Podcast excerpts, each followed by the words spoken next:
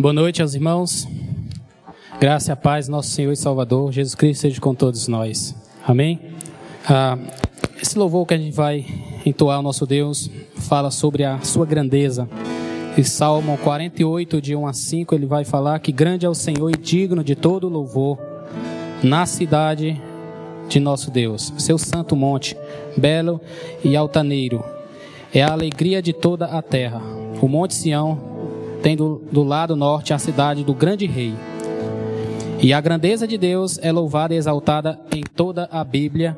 E o livro que nós lemos aqui, Salmo, é, especificamente é o livro que mais exalta a grandeza de Deus, sendo Deus conhecido como El Shaddai, o Todo-Poderoso. Amém? Vamos louvar, vamos cultuar a esse grande Deus que é rico em poder e misericórdia. Amém? Queremos o teu nome engrandecer e agradecer-te por tua obra em nossa vida. Confiamos em teu infinito amor, pois só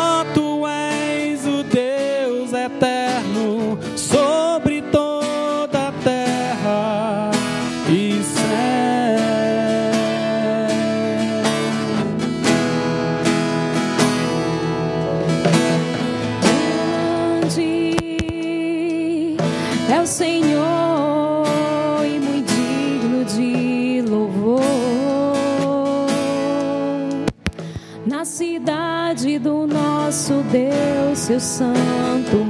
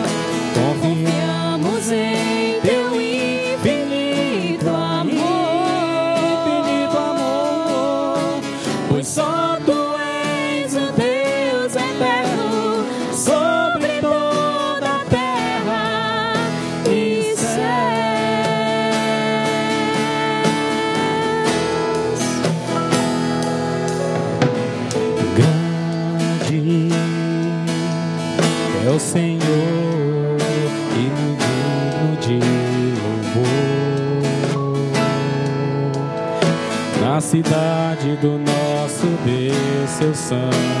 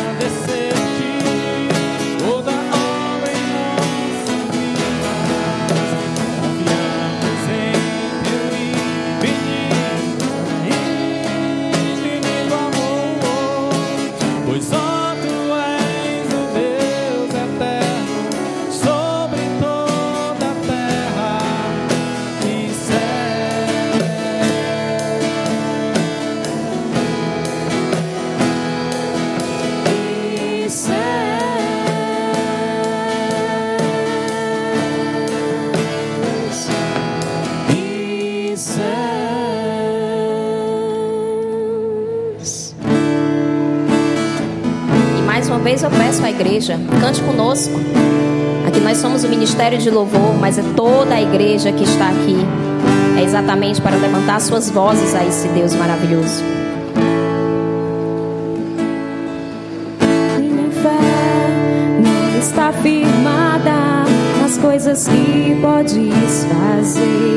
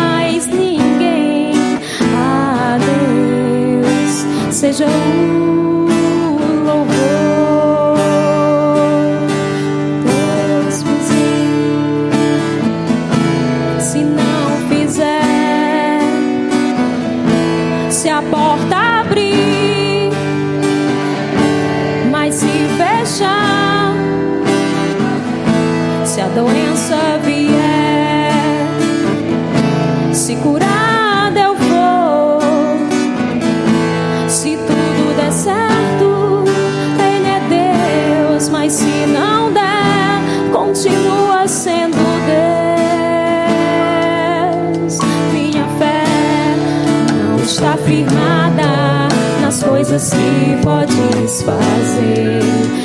Eu aprendi a te adorar pelo que és. Dele vem o sim, o amém. Somente dele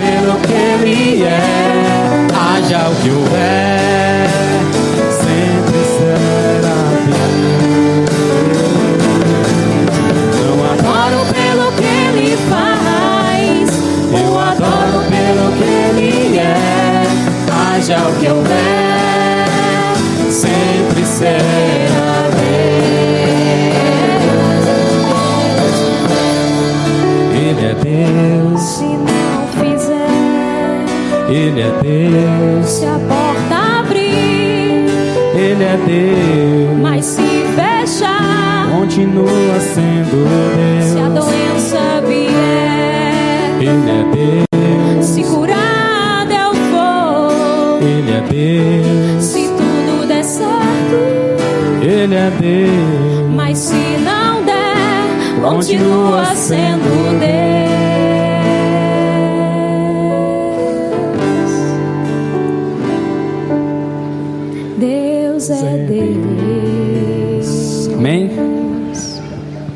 chamar aqui nosso irmão João Vitor para trazer a palavra do Senhor. Grato a Deus por ele ter aceitado. Ele iria pregar hoje lá no sacramento e ele vai estar trazendo a mensagem da palavra do Senhor nesta noite. Quero orar pela vida dele. Vamos orar. Senhor, nós queremos lhe dar graça, Senhor, porque o Senhor é bom e a sua misericórdia dura para sempre. Senhor, muito obrigado ah, por Sua palavra viva, eficaz, penetrante.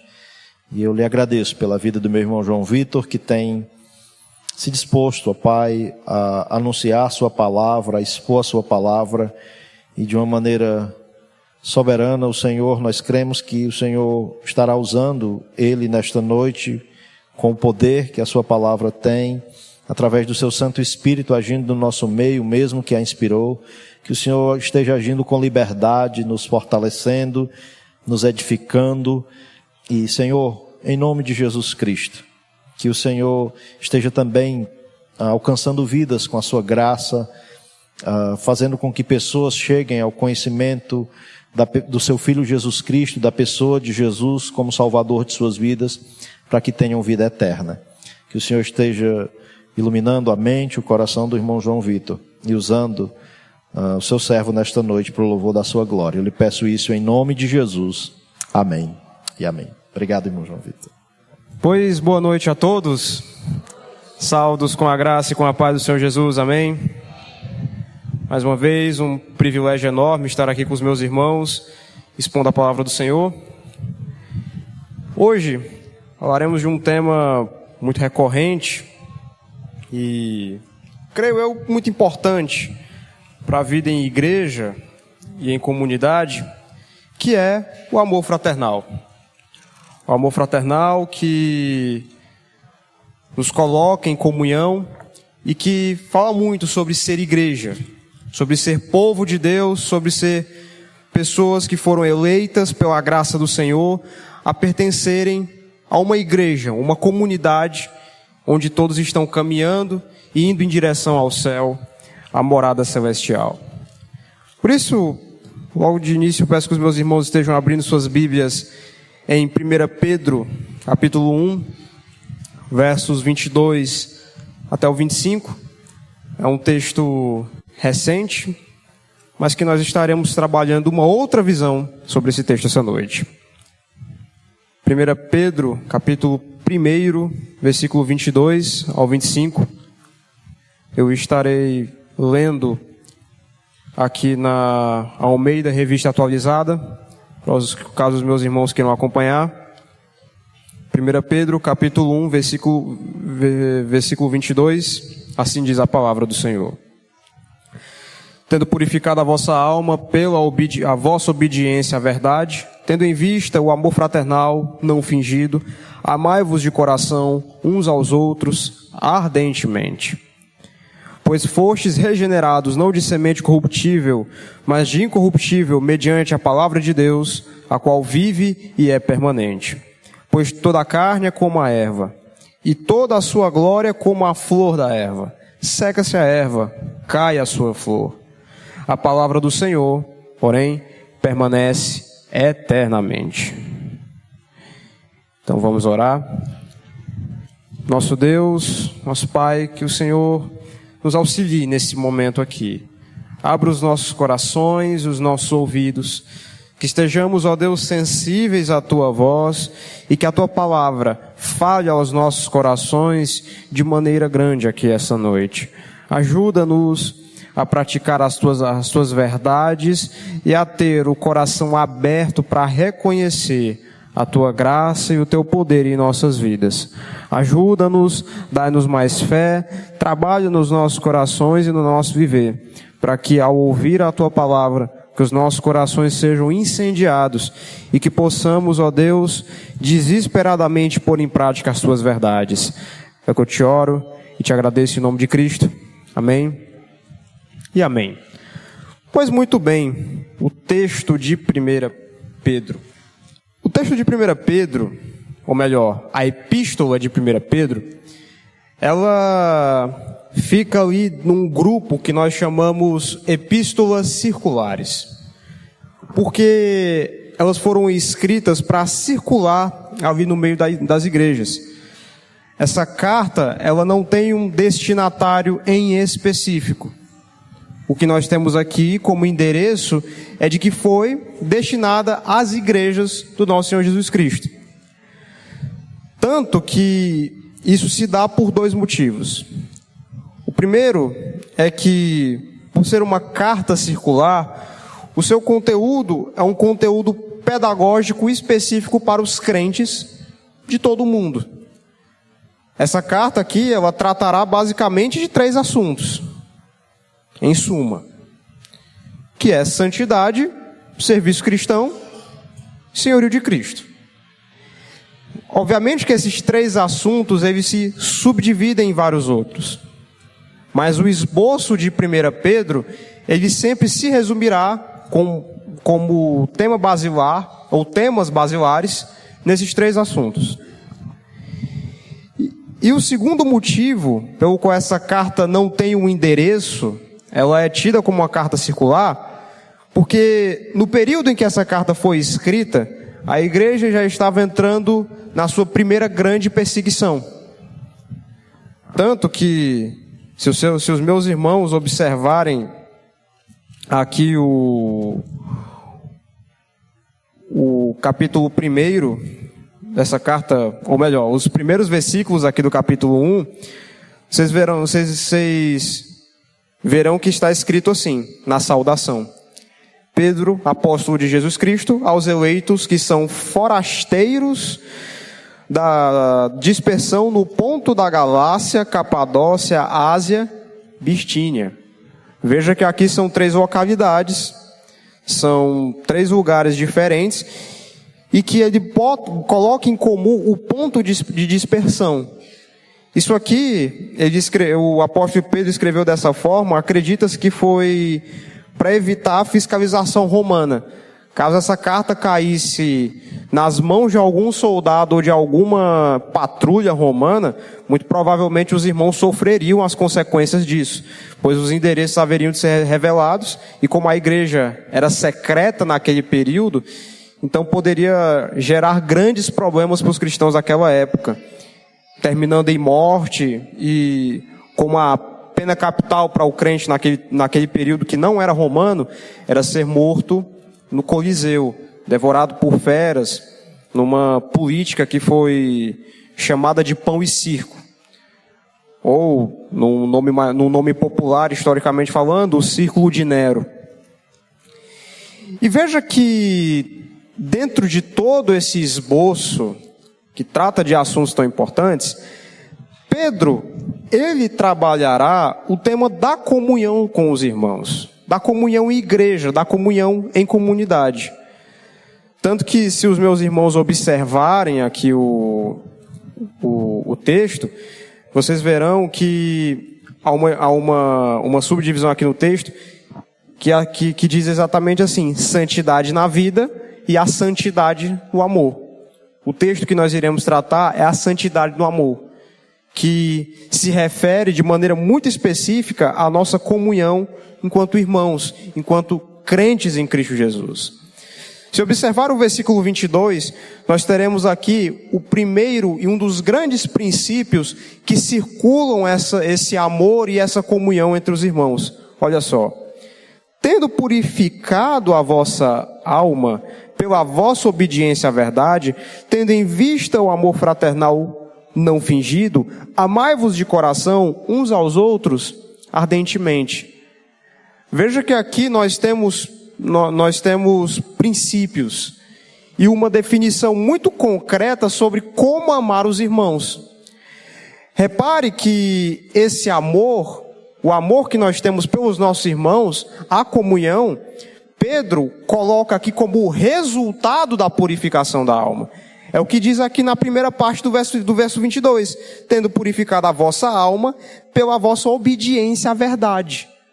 Ora, a obediência à verdade, a purificação que nós temos em Deus através, através de Jesus Cristo, que nos capacita a obedecer os seus mandamentos, isso gera em nós uma diferença.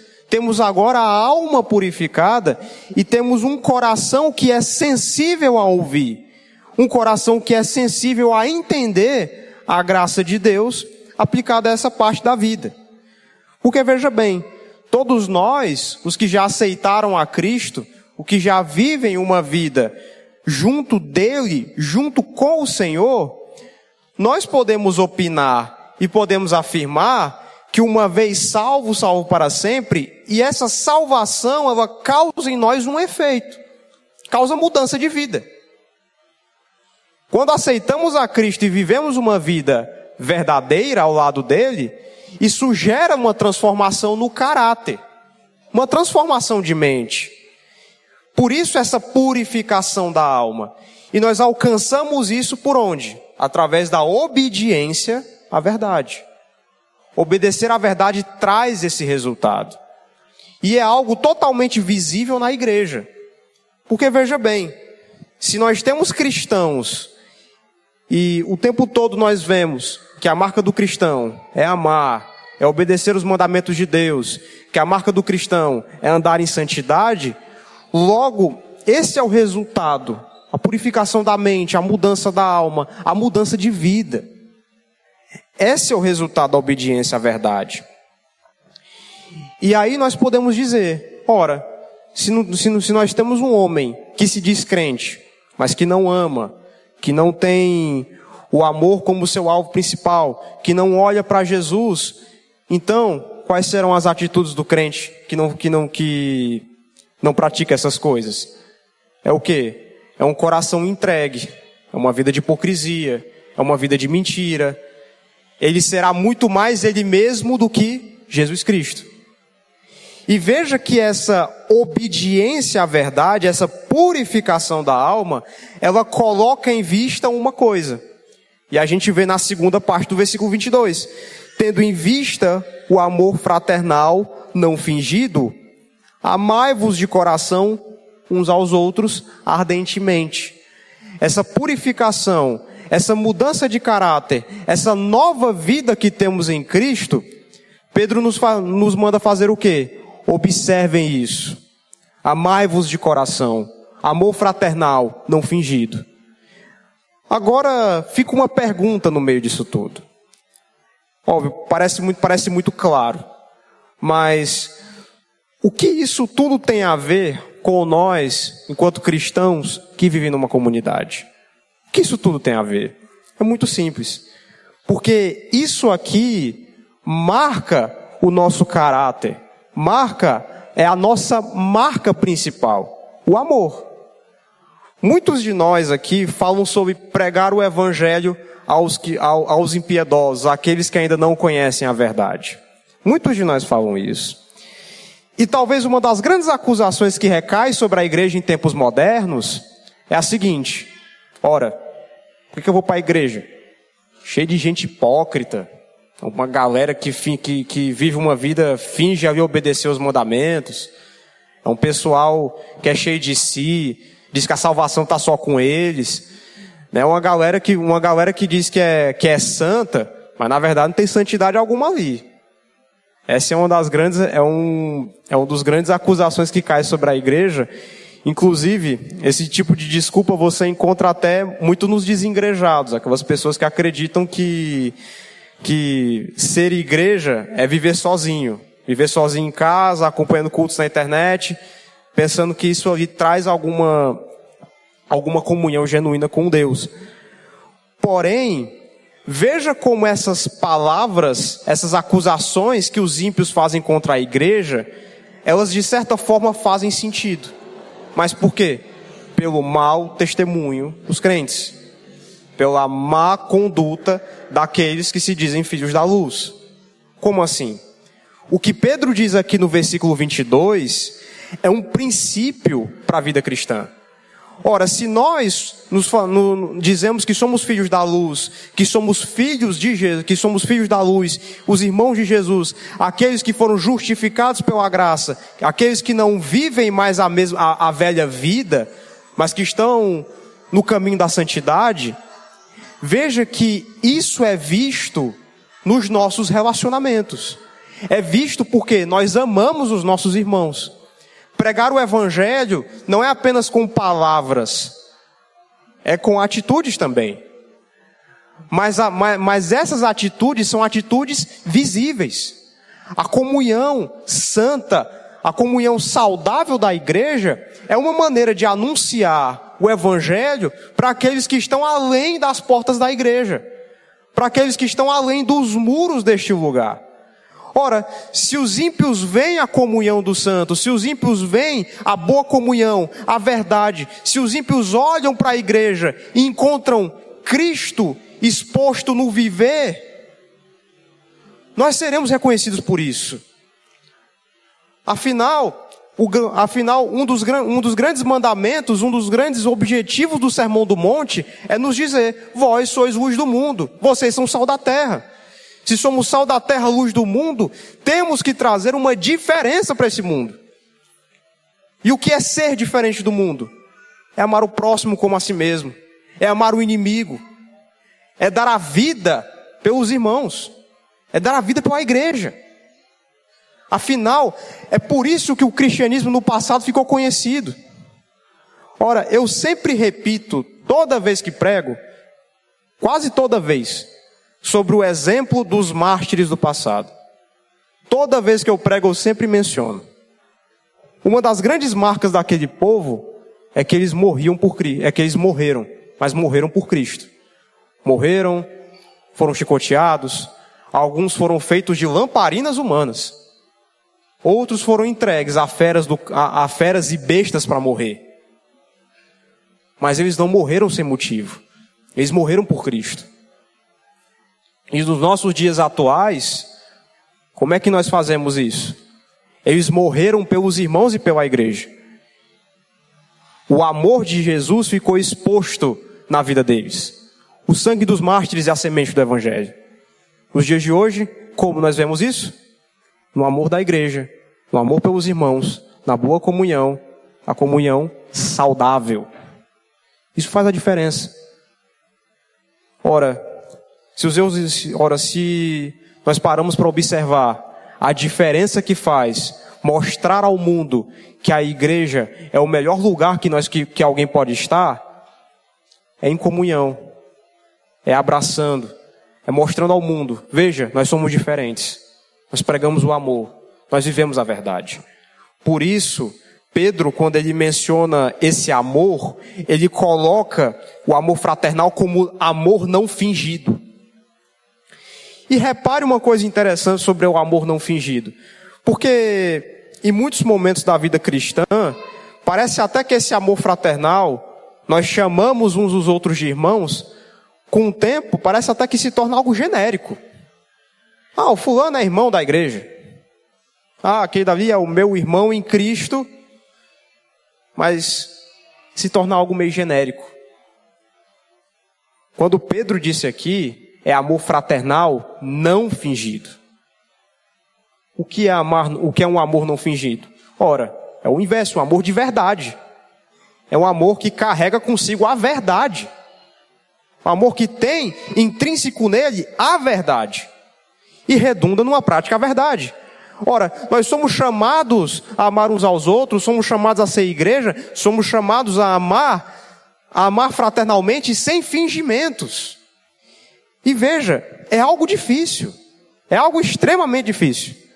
Porque se é difícil amar alguém que temos laços de sangue, que há algum motivo aparentemente maior para amá-lo, amar pessoas de diferentes criações, dos quais nós, nós mal conhecemos em muitos momentos, é difícil.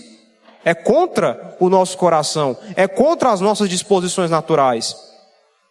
Mas é exatamente aí que entra a parte do tendo purificado a vossa alma pela vossa obediência à verdade. É exatamente nesse ponto onde entra.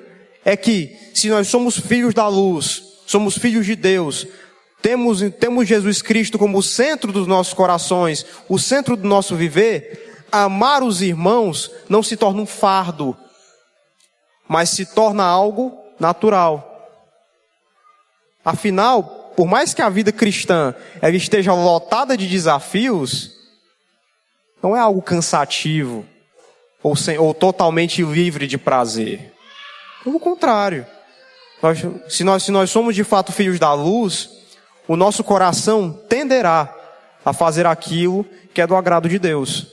E amar os nossos irmãos, ter uma comunhão, uma comunhão santa, verdadeira, é do agrado de Deus. E é uma maneira de mostrar para o mundo que, a igre... que, que na igreja é o melhor lugar que alguém pode estar. E é verdade. Por que que, por que os, o que que os incrédulos olharam para a gente? Como os ímpios olharam para essa igreja? Em muitos momentos, em muitos momentos, os incrédulos não olharão pelo que os homens falam. Eles olharão pelo que eles fazem. Afinal, quando um, um, um crente dá mau testemunho, a primeira coisa que acontece, é, a primeira coisa que acontece é o seguinte comentário: e é porque é crente. Faz isso e é porque é crente. Isso pra gente, isso pra gente deveria ser um motivo de extrema vergonha. Porque se nós não andamos na unidade que Pedro está dizendo aqui, é o mau testemunho para o mundo. E se a igreja dá mau testemunho para o mundo, ela dá mau testemunho de Cristo. Isso não é o que o Senhor espera da gente. Por isso, amar de coração, amor fraternal, não fingido. Amor que realmente, amor que realmente é visto na prática. Por isso essa história de dar a vida pelos irmãos. Ora, esse é um, esse é um dos grandes mandamentos que o Senhor Jesus deixou. Se olharmos o, se olharmos, se observarmos bem o texto de João, capítulo 15, versículo 12, veremos que lá está escrito exatamente assim. João 15, 12 nos dirá o seguinte: O meu mandamento é este, que vos ameis uns aos outros, assim como eu vos amei. Ora, como é que Cristo amou a igreja, dando a vida por ela? Cristo sofreu, morreu, morreu morte de cruz. Como é que nós devemos amar os nossos irmãos como Cristo nos amou? E ele deu a, e ele deu a sua vida por nós. Homens dos quais, indignos, pecadores, homens cujos corações perversos acreditavam, faziam todo tipo de coisa errada e acreditavam em todo tipo de coisa errada. Justificavam seus atos através de desculpas, através de falcatruas e, e desculpas mal feitas. Ainda assim, Deus nos amou, nos deu o seu Filho, nos enviou Jesus Cristo para morrer, para morrer, e morrer não uma morte qualquer, mas uma morte de cruz, inocente, cordeiro imaculado. Jesus nos amou dessa forma. Então, porque às vezes tendemos a diminuir esse amor? Tendemos a, tendemos a afirmar que amar a igreja, amar, amar o povo de Deus, é algo tão pequeno e tão fajuto. É muito simples. Porque o nosso coração ainda é perverso. E ainda temos lutas. E lutas constantes. Foi João Calvino quem disse as Institutas da Religião, a primeira página das Institutas, de que, de, que, de que o conhecimento consiste em duas partes: do conhecimento de Deus e do conhecimento de nós mesmos. Isso é o, verdadeiro, é o, é o que nós chamamos de verdadeiro conhecimento. Se temos o conhecimento de Deus, naturalmente alcançaremos o, de nós mesmos. Mas se é o contrário, se só temos o conhecimento de nós mesmos, dificilmente alcançaremos o conhecimento de Deus. Por isso, observar este princípio, olhar, entender e genuinamente praticar o que está exposto aqui. O verso 23, o apóstolo Pedro nos dá agora um motivo para pôr em prática essa verdade. Verso 23 nos diz o seguinte: Pois fostes regenerados não de semente corruptível, mas de incorruptível, mediante a palavra de Deus, a qual vive e é permanente. Ora, por que nós devemos pôr em prática essas verdades? Muito simples porque nós fomos regenerados não por qualquer coisa. Nós fomos justificados não por qualquer homem. Nós fomos justificados por Jesus Cristo. E Jesus Cristo não era um qualquer. Por mais que os religiosos da época, os fariseus, os saduceus, os judeus daquele tempo, dissessem que Jesus era um homem louco, ele não era. Jesus não era um qualquer, ele não era um homem maluco que dizia que era Deus. Ele não era um mero carpinteiro, um mero homem pobre que, que saía por aí falando loucuras e loucuras sem sentido. Jesus era o Filho de Deus. O Filho de Deus, o unigênito de Deus, Cordeiro imaculado, homem sem pecado, em que tudo foi tentado, mas em nada pecou. Jesus é a luz do mundo, a salvação, o caminho para a vida eterna. Jesus é tudo isso. É o nosso Salvador, o nosso Redentor. Por que nós devemos amar os nossos irmãos? Por que nós devemos ter uma boa comunhão? Motivo? Porque nós fomos regenerados, não de semente corruptível, mas de incorruptível. A nossa regeneração não é corrupta, pelo contrário, é sem corrupção. O sangue que foi vertido naquela cruz não era o sangue de qualquer homem, foi o sangue de Jesus, perfeito, imaculado, homem sem pecado, a luz do mundo que brilhou sobre as trevas e até hoje continua brilhando. É por isso, nós, se nós, nós, nós devemos amar os nossos irmãos, não por, não por qualquer outra coisa senão o sangue de Jesus. Estamos unidos por isso. E esta união, ela é uma união mais forte do que qualquer coisa que podemos achar no mundo. Ela é uma união, o sangue de Jesus nos conecta de uma maneira tão íntima que temos uma igreja espalhada por todo o mundo. Aonde nós formos, tem irmãos nossos. E essa união continua de pé há dois mil anos. E vai continuar até o dia da volta de Cristo. Mas veja que também aqui, esse texto, o versículo 23, perdão, nos afirma outra coisa muito interessante. Na última parte dele. Mediante a palavra de Deus, a qual vive e é permanente. Quando falamos de boa comunhão, amar os irmãos, ter uma vida, ter uma vida em comunidade de maneira saudável, entendamos que isso não é apenas, não é apenas um fardo pesado, porque definitivamente não é. Se temos dificuldade nisso, porque sim, é perfeitamente possível ter esse, ter, ter esse tipo de dificuldade. Afinal, somos pecadores, pecadores cheios de tentações, e tentações, elas estão nos mais variados âmbitos. E até mesmo a comunhão. Às vezes, às vezes quando vivemos tanto no mundo, dando ênfase na nossa individualidade, no nosso ego, e alimentando muito o egoísmo, quando chegamos na igreja e somos confrontados, é difícil desvanecer daquilo que o mundo de maneira tão severa pregou nos nossos corações. É muito difícil. Ora, quem é novo convertido sabe com que tipo de luta é essa. Todos já fomos novos convertidos e sabemos como é. Sabemos como é difícil largar o mundo e dizer não para muitas coisas. Sabemos disso. Mas veja que o interessante aqui do versículo 23 é que Pedro, além de mencionar o fato de que somos regenerados por, semente, por uma semente que é incorruptível, ele afirma que é pela palavra de Deus que vive e é eterna. Nós amamos os nossos irmãos, nós conseguimos fazer isso, não por qualquer coisa, mas porque o nosso coração ele é dobrado a isso. 1 João é no capítulo 4 de 1 João, versículo 19, que nós veremos exposto o seguinte princípio: Nós amamos porque Ele nos amou primeiro. Amar os irmãos pode parecer uma tarefa desafiadora de início, porque onde há pecadores há pecado, e onde há pecado, muita, e onde há pecado, há mágoas, há desavenças, há dificuldades. Mas 1 João capítulo 4, versículo 19 nos diz que se nós amamos é porque ele nos amou primeiro.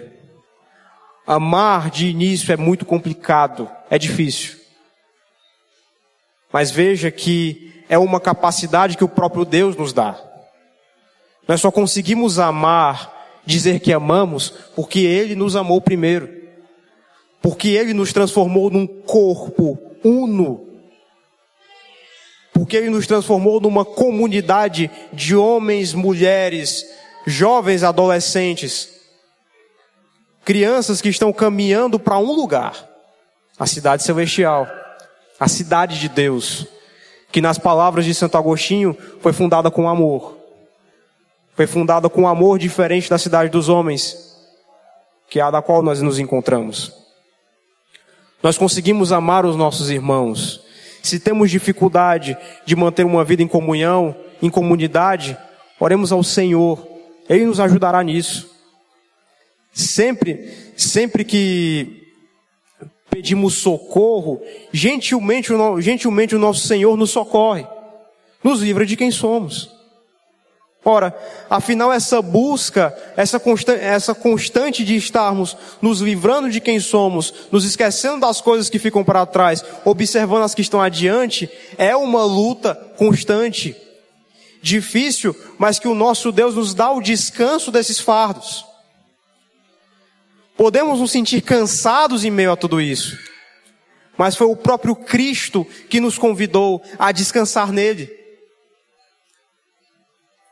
É, é, é em Mateus capítulo 28, versículo 28 ao 31, ao 30, perdão, que diz, Vinde a mim, vós que estáis cansados e sobrecarregados, eu vos aliviarei, tomai sobre vós o meu jugo e aprendei de mim, que sou manso e humilde de coração, e achareis descanso para vós, para a sua alma porque o meu jugo é suave e meu fardo é leve. E nisso, e nisso nós aprendemos.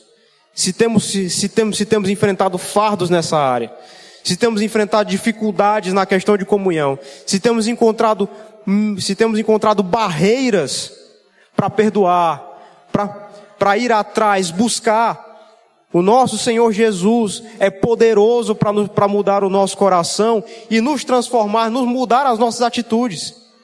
Assim como poderosamente nós já temos visto. Todo mundo que, que entregou a vida a Cristo, genuinamente deu o seu coração para Ele, pode dizer e pode testemunhar de que é um agir eficaz, um agir perfeito e que traz uma mudança genuína. Quem conhece a Cristo uma vez jamais permanece o mesmo. Jamais permanece o mesmo.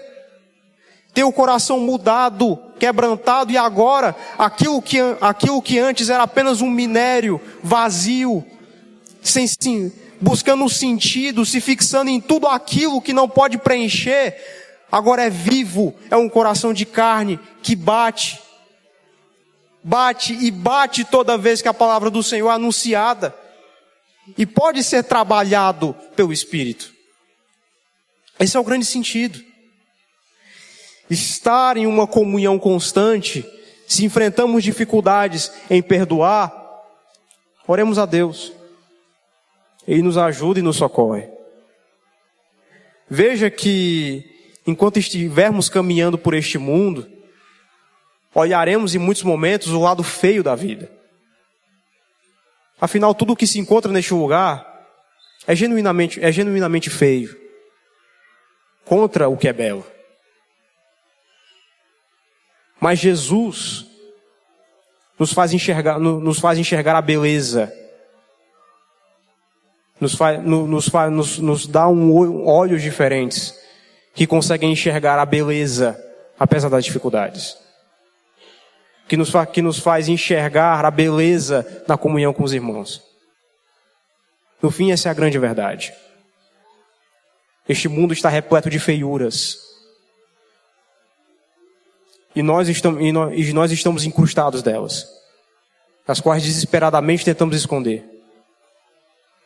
Mas é Jesus que vem, muda o nosso caráter, transforma o que é feio no que é belo, transforma, traz uma beleza genuína onde apenas habitava a feiura do pecado. A profunda, a profunda verdade do Evangelho é de que se temos dificuldades, se temos, se temos enfrentado fardos, é ir até Cristo e descansar. E a igreja, a comunhão dos santos na igreja, ela é uma ferramenta para isso. Quantos de nós em nossas dificuldades, já não, não nos achegamos ao irmão pesado, cheio. Ele nos ouviu. E ali nós encontramos a glória de Deus refletida naquele, naquela pessoa. Quantos momentos complicados da vida, crise de fé, nós tivemos. Viemos à igreja cansados, sobrecarregados, empurrando com a barriga o espiritual. E chegamos aqui e encontramos a voz de Deus ecoando sobre essas paredes, através da pregação da palavra e da comunhão com os irmãos. A voz inaudível do Espírito, que apenas o coração é capaz de ouvir e que traz uma mudança real e verdadeira para a vida. Este lugar é o melhor lugar que podemos encontrar no mundo. É a luz que brilha na escuridão. Porque aqui está exposto, está exposto Cristo. Cristo que está, que deixou seu Espírito, que habita na vida de cada um daqueles que o aceitaram. Por fim, Pedro, ele continua, o versículo 24 e 25, com a seguinte citação do profeta Isaías. Pois toda a carne é como a erva, e toda a sua glória como a flor da erva. Seca-se a erva e cai a sua flor. A palavra do Senhor, porém, permanece eternamente. Ora, esta é a palavra que vos foi evangelizada. Repare que essa citação ela vem de um livro do, do livro do profeta Isaías. Ela se encontra lá no capítulo 40, é o versículo 6 ao 8. Veja que Pedro ele nos deu princípios muito profundos aqui. Sobre amor, sobre o fato de que nós somos regenerados por semente corruptível. Mas agora ele integra mais um. Nós devemos observar tudo isso, porque a vida do homem é passageira. Meus amados irmãos, assim como a erva e assim como a sua flor alcançam a sua glória estética, a sua glória de vida, nós também. Nós também alcançamos o nosso auge, seja auge financeiro, seja auge de saúde, seja auge na família, enfim. Nós temos os nossos altos, temos os nossos morros que subimos, mas que por um momento ficamos ali no topo. Porém, assim como a erva seca, perde a sua flor, por consequência perde a sua glória, o homem é do mesmo jeito. O homem chega, batalha, chega no seu auge, mas basta, basta a morte para que tudo se para que tudo caia e se desvaneça. Meus queridos, quando, quando nós morrermos, tudo que fizemos, com o tempo será esquecido. Haverá um dia que os nossos homens ecoarão na boca do, que os nossos nomes ecoarão na boca dos homens por uma última vez. Haverá um dia em que nós faremos coisas na nossa vida pela última vez. Que nós conheceremos uma cidade pela última vez. Que nós conheceremos uma pessoa pela última vez.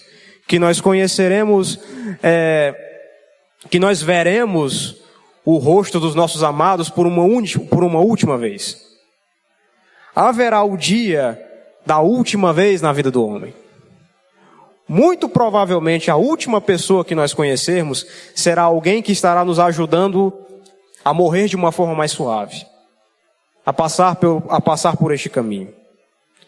Quando isso acontecer, será a última vez que nós respiraremos, que nós suspiraremos a última vez que veremos algo ainda deste mundo. Parece um tanto cruel pensar nessas coisas. Afinal, foi João Calvino que também disse que a vida do filósofo é pensar, é refletir sobre a morte constantemente. Mas é uma verdade. Todos nós morreremos e teremos uma última vez para tudo. E assim, assim como a erva pela última vez brilhará sobre o sol, brilhará no sol, digo, e secará e encontrará sua morte, nós do mesmo jeito. Meus amados irmãos, tudo o que fizermos neste mundo aqui será esquecido. Haverá um dia que o nosso nome será ecoado pela última vez. E aí, eu pergunto para quem não crê ainda: Assim como a er, se, a er, se a erva alcança a sua glória, você que pensa que já alcançou, o que fará depois disso? O mundo não se resume entre bem e mal, em duas forças cósmicas que batalham. Isso, isso não é verdade. O mundo não se resume a isso. Mas se tem uma escolha que muda a vida do homem, ela se resume apenas em duas opções: vida ou morte. Qual escolherá? Ora, a comunhão dos santos, ela nos comunica muitas coisas. Mas, mas assim como a comunhão dos santos nos comunica muitas coisas, ela nos comunica uma última coisa. De que aqui é apenas um treinamento para lá. Meus amados irmãos, quando, quando, quando nós formos para os céus, o que, no, o que restará não são esposas, maridos e filhos, mas apenas irmãos que estarão ecoando o nome do Senhor, dizendo Santo, Santo, Santo ao Senhor, eternamente. Só restarão apenas irmãos ali. Mas agora eu faço uma pergunta para aqueles que ainda não creem: vida ou morte? O que você escolhe? Um dia, meu querido, minha querida, você vai morrer. Um dia o seu nome será ecoado uma última vez nessa terra. Não se engane suas construções, tudo o que fez será perdido. Nada levará para o túmulo senão o seu corpo, e que até ele será consumido pela terra. Até isso não restará. E apenas ficará você, Deus, o céu e o inferno. A eternidade no inferno ou a eternidade nos céus? A comunhão com os santos ou ser torturado por demônios. Essa é a profunda verdade. Só, existe, só existem apenas duas escolhas: vida ou morte. O que escolhe? Este lugar comunica da vida, fala da vida e está repleto de vida. Mas o mundo lá fora comunica morte, só a morte. E sempre terminará na morte. Afinal, foi como Salomão disse: vaidade, vaidades, tudo é vaidade e correr atrás do vento. Se corremos apenas pelas coisas terrenas, de certo que a vaidade ficará nisso e se reterá apenas a isso. Mas se vivemos pelo que é eterno, a eternidade conheceremos, em eternidade viveremos. Então, essa é a grande per... então essa é a profunda mensagem. Aceite a Cristo, vive eternamente. Aceite a Cristo, experimente desse amor profundo, desse amor de verdade, desse amor que é verdadeiro, que é belo.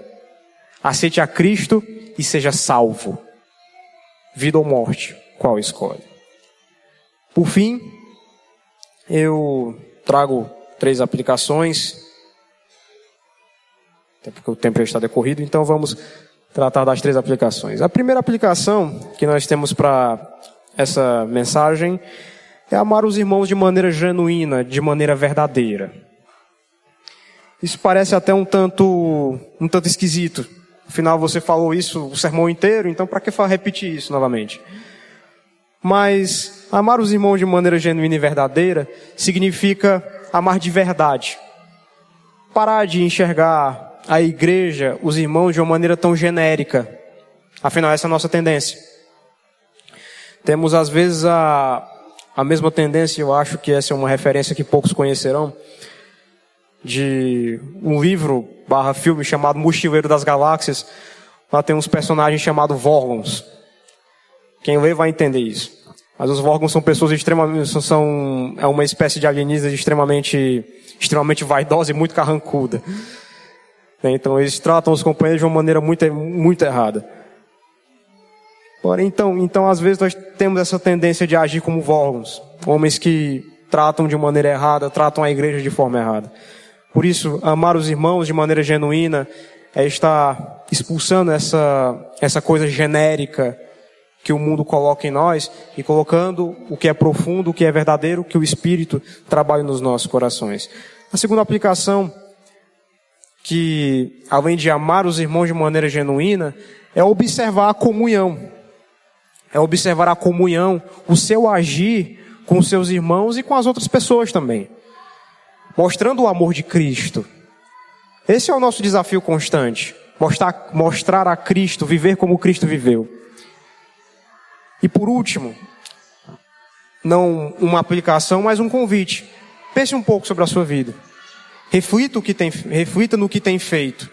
Como você tem amado seus irmãos. Se tem encontrado dificuldades de amar, de tolerar, se tem encontrado dificuldades de ser como Cristo foi, de agir como Ele agiu, peça ajuda a Ele, mas busque a igreja também. Aqui é o lugar, aqui é o lugar onde o Senhor Jesus Cristo deixou para falar dele. E sem dúvida alguma, se viermos até aqui com essa consciência, seremos ajudados, seremos auxiliados. E por fim, meus queridos amigos e irmãos, que possamos observar tudo isso no nosso caráter. E que nos nossos corações fiquem uma das grandes máximas da, da reforma protestante. Só lhe deu glória, somente glórias a Deus. Que possamos dedicar toda a glória a Deus com os nossos relacionamentos e com uma vida de fato santa em comunhão. E com essa consciência, teremos a certeza de que Jesus há de nos ajudar e há de abençoar essa obra, essa igreja e todo o proceder até o fim dos tempos. Amém?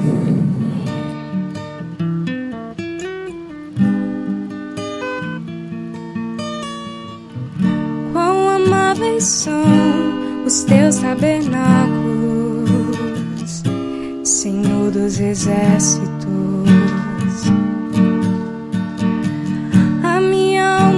Suspira e desfalece pelos seus átrios. O pardal encontrou casa e a andorinha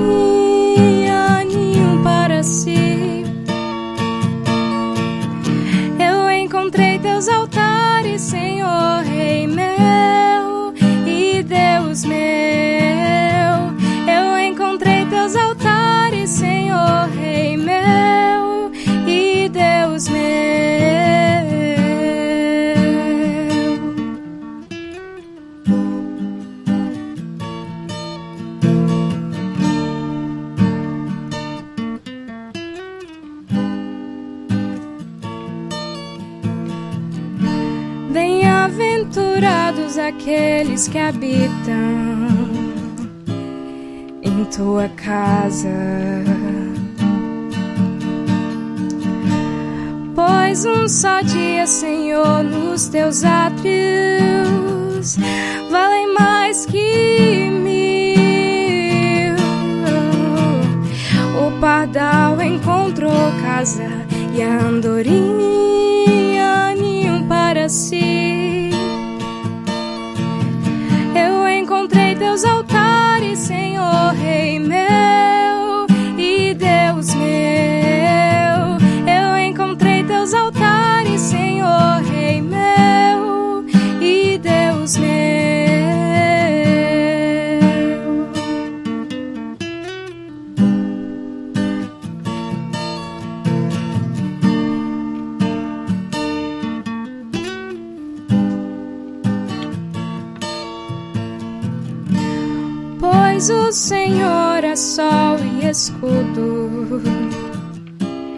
da graça e glória.